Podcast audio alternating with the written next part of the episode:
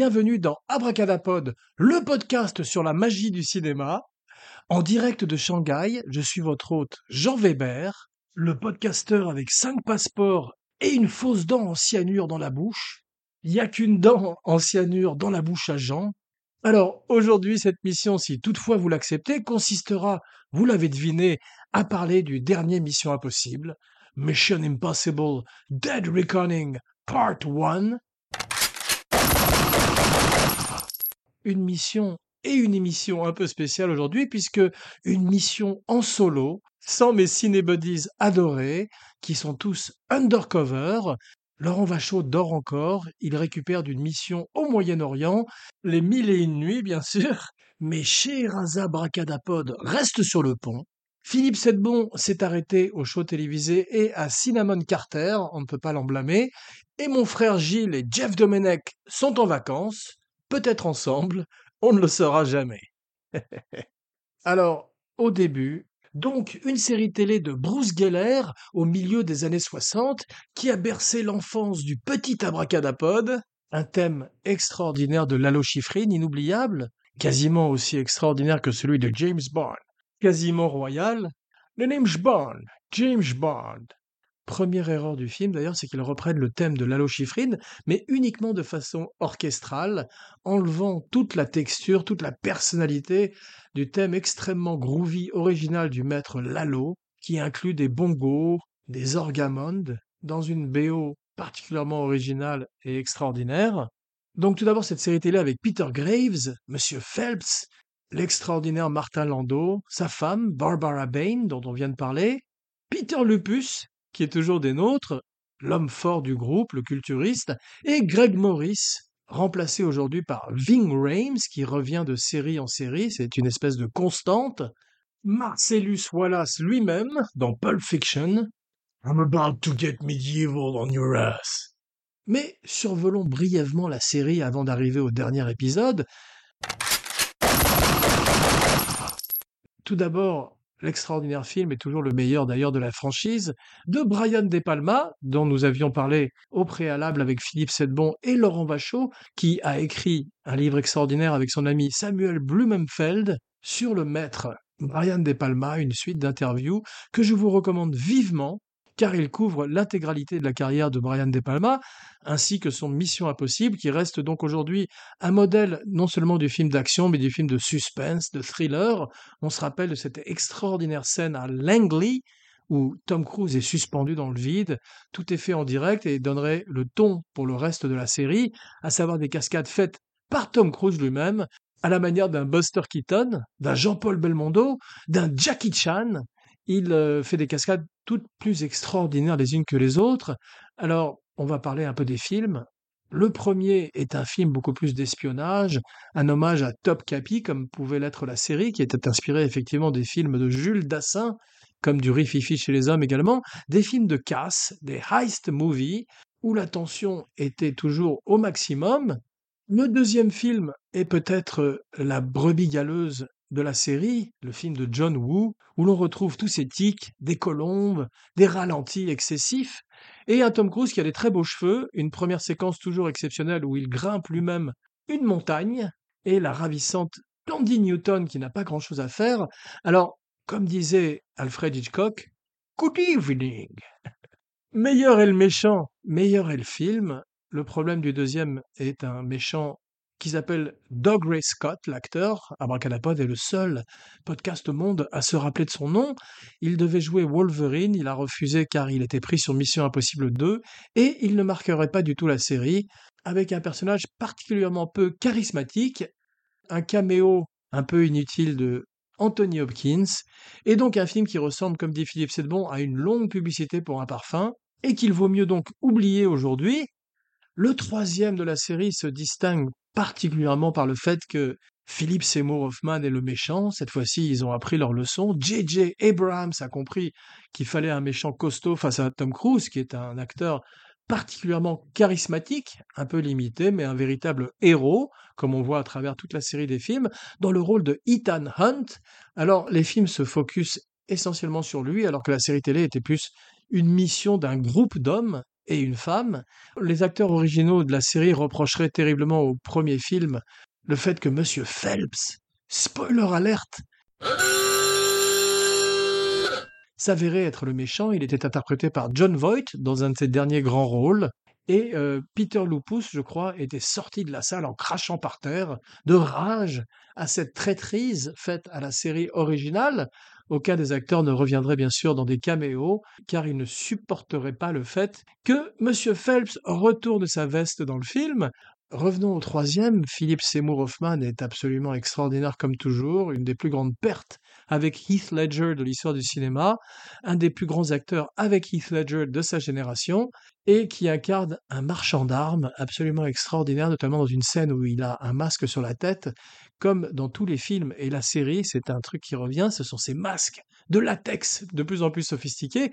Et d'ailleurs, dans la dernière incarnation du film, ils s'en servent également et on est très surpris à chaque fois qu'ils les retirent qu'ils ne soient pas complètement en sueur sous cette espèce de couche de latex où la peau ne peut pas respirer.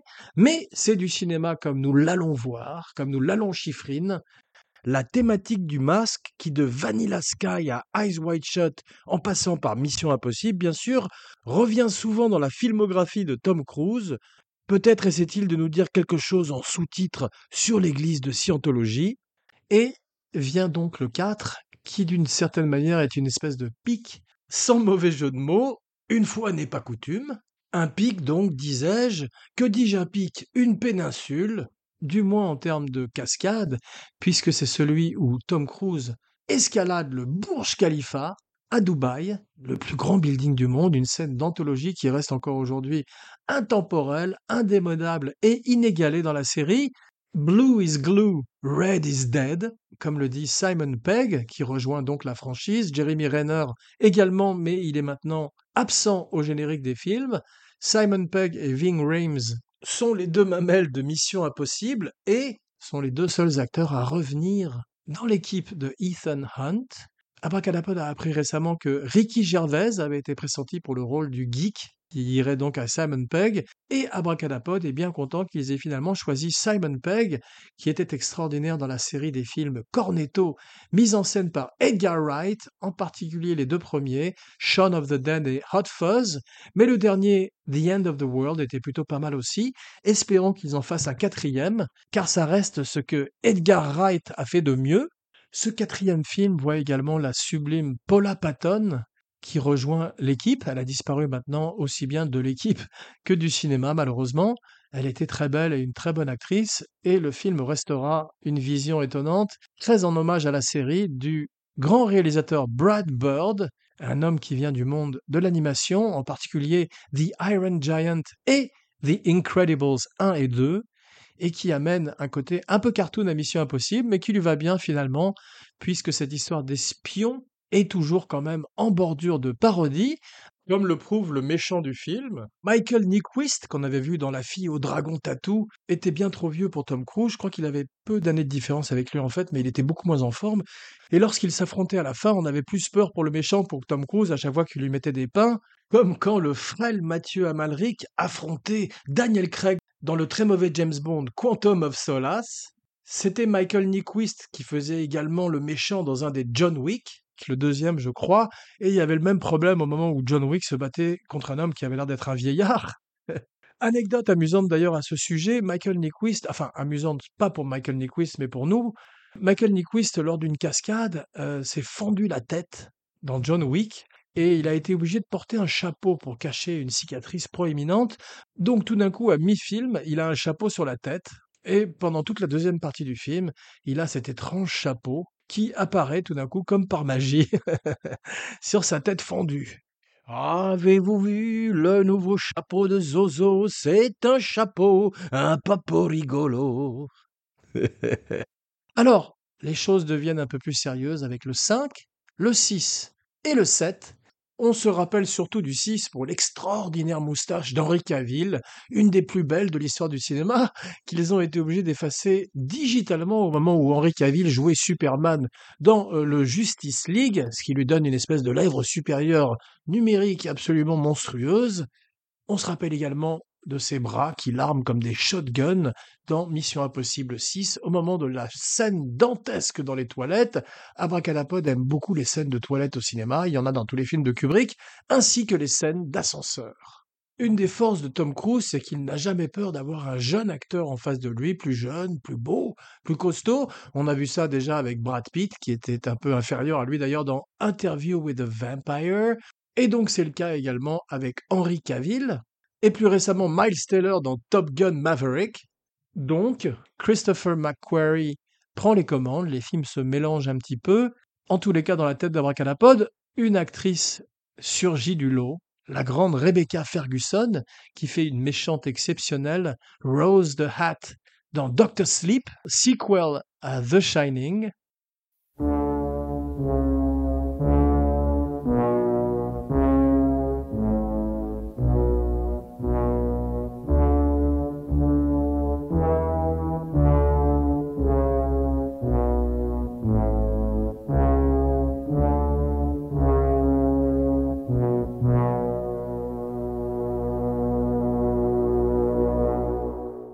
Elle joue le rôle de Ilsa. Alors, on ne sait jamais véritablement avec Tom Cruise, qui a l'air aussi asexué dans la vie que dans ses films, s'il y a véritablement une histoire d'amour entre eux à travers les films. On va parler maintenant un petit peu du dernier film, le septième donc de la série, une série de grande tenue, peut-être la deuxième franchise préférée d'Abracadapod après la série des films Jackass la première partie d'un film divisé en deux, à la manière des Fast and Furious, ou du dernier dessin animé de Spider-Man, Across the Spider-Verse, Miles Morales, qui est un peu moins bien que l'original malheureusement, et qui nous laisse sur notre fin, à la fin, en posant une espèce de pauvre cliffhanger qui nous promet un nouvel opus dans un an, un an et demi, deux ans, alors, le dernier a souffert, comme tout le monde, du Covid. On voit qu'il a été retardé et retardé. On se souvient de Tom Cruise qui hurlait sur le plateau avec son masque sur le visage car certains des techniciens n'y portaient pas de masque. C'est resté quasiment aussi célèbre que Christian Bale s'énervant sur le plateau de Terminator Genesis, je crois, et insultant le chef opérateur qui était dans son champ de vision et essayait d'ajuster ses éclairages pendant la prise. La di da di da di da. Christian Bell dit d'ailleurs, avant de lâcher une volée d'insultes en direction du pauvre chef opérateur, je vous invite à écouter la vidéo sur YouTube. Alors, Ethan Hunt revient. Spoiler alerte.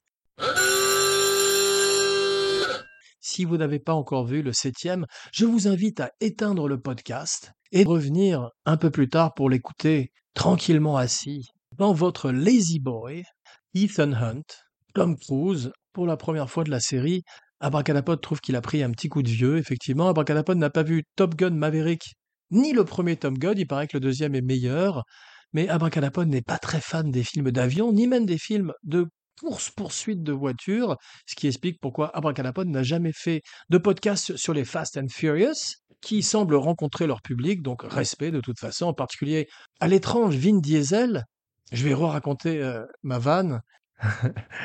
Tout Hollywood a décidé de se mettre euh, à défendre la cause écologique pour l'environnement, même Vin Diesel qui a décidé de se renommer Vin Ethanol. Pardon. Donc, une course-poursuite dans Rome, comme dans le dernier Fast and Furious, justement. Abracadapod en a un peu assez. Il y a également une course-poursuite sur un train à grande vitesse, des gens qui marchent sur des TGV, sur des bullet trains la boulette, comme s'ils marchaient dans leur salon, justement. On n'a pas fait mieux depuis Jean-Paul Belmondo dans Peur sur la ville, Minos. Shout out à Jeff Domenech, cinébody extraordinaire.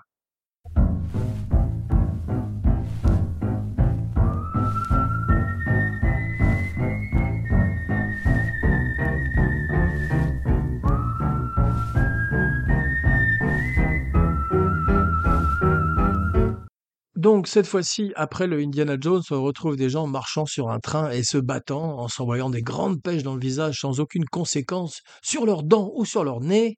Et surtout, comme Abracadapod disait en début d'émission, le meilleur est le méchant, meilleur est le film.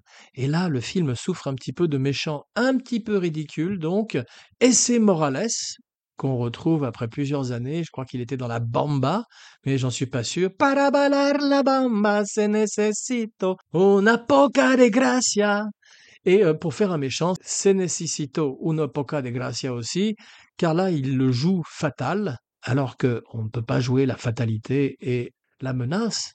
On l'est tout simplement, et euh, il est un petit peu à côté. Son sbire, sa sbire devrais-je dire, est joué par Pomme Clémentieff, une actrice qu'on avait remarquée dans Les Gardiens de la Galaxie, qui est très très bien, mais qui n'a pas grand-chose à faire dans le film. Alors la particularité de ce septième, c'est que il donne euh, des beaux rôles à des femmes, entre guillemets. On va dire simplement que quatre femmes sont mises en avant dans le film. Leurs personnages sont un petit peu interchangeables. Il y a Vanessa Kirby, qui je crois revient, ou en tous les cas qu'on avait vu dans Hobbs and Shaw, le spin-off de Fast and Furious avec euh, The Rock et Jason Statham, qui s'était très mal entendu d'ailleurs. The Rock s'était très mal entendu également avec Vin Diesel. Et euh, par contrat, ils comptaient le nombre de coups de poing qu'ils avaient le droit de se mettre, et aucun des deux ne devait avoir le dessus sur l'autre. Donc Pomme Clémentieff, qui joue apparemment une Française, et qui est surnommée ou nommée dans le film Paris. Bravo les scénaristes pour leur grande preuve d'imagination. Elle joue un personnage qui rappelle un peu celui de Fatima Blush dans l'excellent Never say never again. Jamais plus jamais, un James Bond mésestimé et le préféré du cinébuddy Philippe Sedbon, 007 Bond, mais Barbara Carrera, qui jouait donc Fatima Bloch, était meilleure que Pomme Clémentieff, qui a quand même un combat mémorable dans une petite rue étroite de Venise. Abracadapod aime beaucoup les combats dans des endroits de plus en plus petits. On se rappelle de Jason Bourne, on se rappelle de John McClane, qui affrontait des gens dans un ascenseur dans Die Hard with a Vengeance, une scène excellente. Mais donc cette fois-ci, il se bat contre Pomme Clémentieff, Tom Cruise, dans une toute petite ruelle très étroite où ils ont beaucoup de mal à s'envoyer des grands coups de pied dans le visage, sans aucune conséquence physique par la suite. Alors, une autre femme dont Abracadapod a oublié le nom, qui joue le rôle d'une voleuse, qui vole la clé, le MacGuffin du film, qui est une clé qui opère l'intelligence artificielle The Entity, L'entité. Alors, un film particulièrement d'actualité en cette époque de chat GPT et, AI, mais un méchant un peu abstrait, donc avec ces deux gardes du corps qui sont un petit peu cartoonesques et qui sont même moins bien que ne l'était David Bautista à propos de Gardien de la Galaxie dans Spectre, un autre James Bond un peu sous-estimé selon Abracadapod, et qui a également un combat dans un train, mais qui ne monte pas sur le toit du train, et qui reste dans le train avec un des combats les plus extraordinaires de James Bond dans un train, avec celui de Roger Moore contre Jaws, requin en français, dans L'espion qui m'aimait, Nobody does it better, et bien sûr, Robert Shaw face à Sean Connery dans Bon baiser de Russie, From Russia with love I fly to you. Des bons souvenirs donc, Robert Shaw extraordinaire, le premier méchant peroxydé de la série, bien avant Javier Bardem. Robert Shaw qui affronterait 18 ans plus tard Sean Connery dans La Rose et la Flèche, un des films préférés d'Abracadapod, et ces deux-là se battaient bien ensemble. C'est le moins qu'on puisse dire. Donc, une scène extraordinaire en fin de film dans un train, qui rappellerait quand même un peu un excellent niveau du jeu Uncharted, un très bon jeu et un très mauvais film.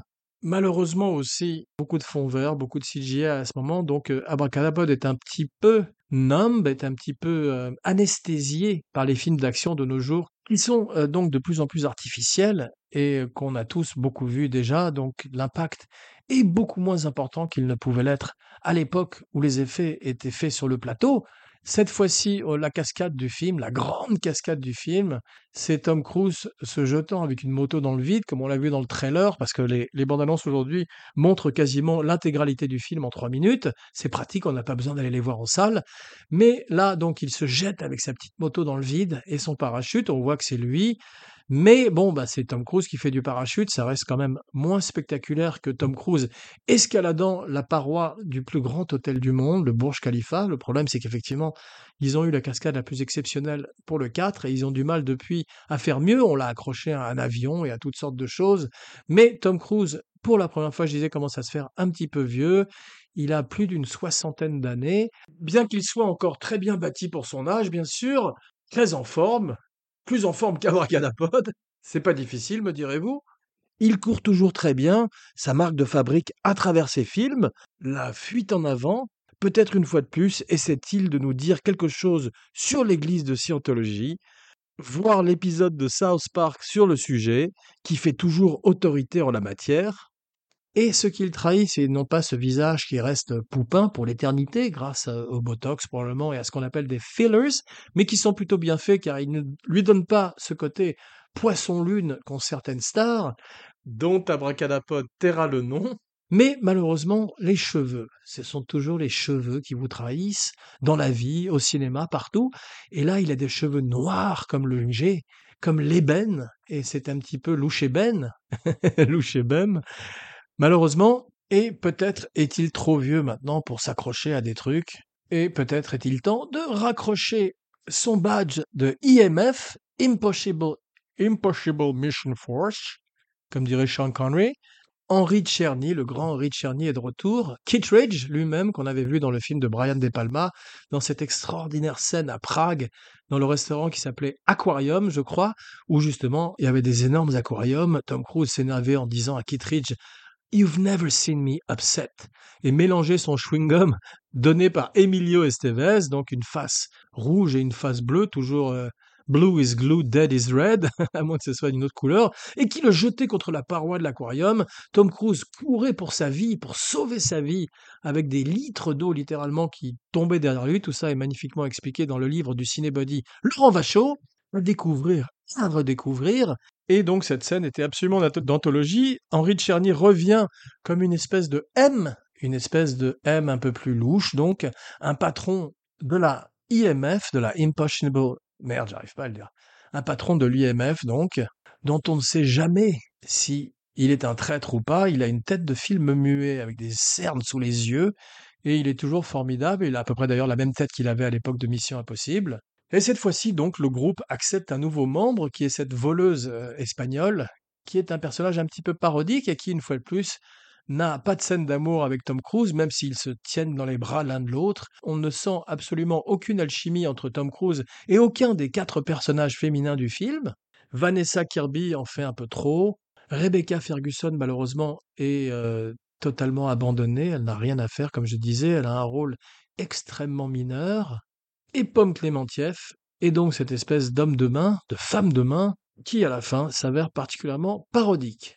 Donc, le classement d'Abracadapod, sans plus tarder, le classement tant attendu, numéro 1, le numéro 1, ce ne sera une surprise pour personne, il est très difficile d'égaler Brian De Palma, qui euh, est un des plus grands metteurs en scène de l'histoire du cinéma, qui a finalement presque réussi à égaler et peut-être même à surpasser son maître, Alfred Hitchcock, dans le domaine du suspense, et du thriller, de regarder un extrait de Tarantino désignant les trois films qu'il emmènerait dans une île déserte.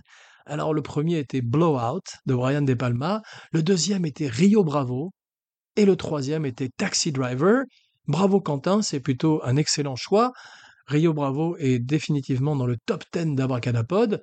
Si Abracadapod partait un jour dans une île déserte, le rêve de tout le monde, à la manière de Castaway, il emporterait Barry Lyndon, La Nuit du Chasseur et La Grande Illusion.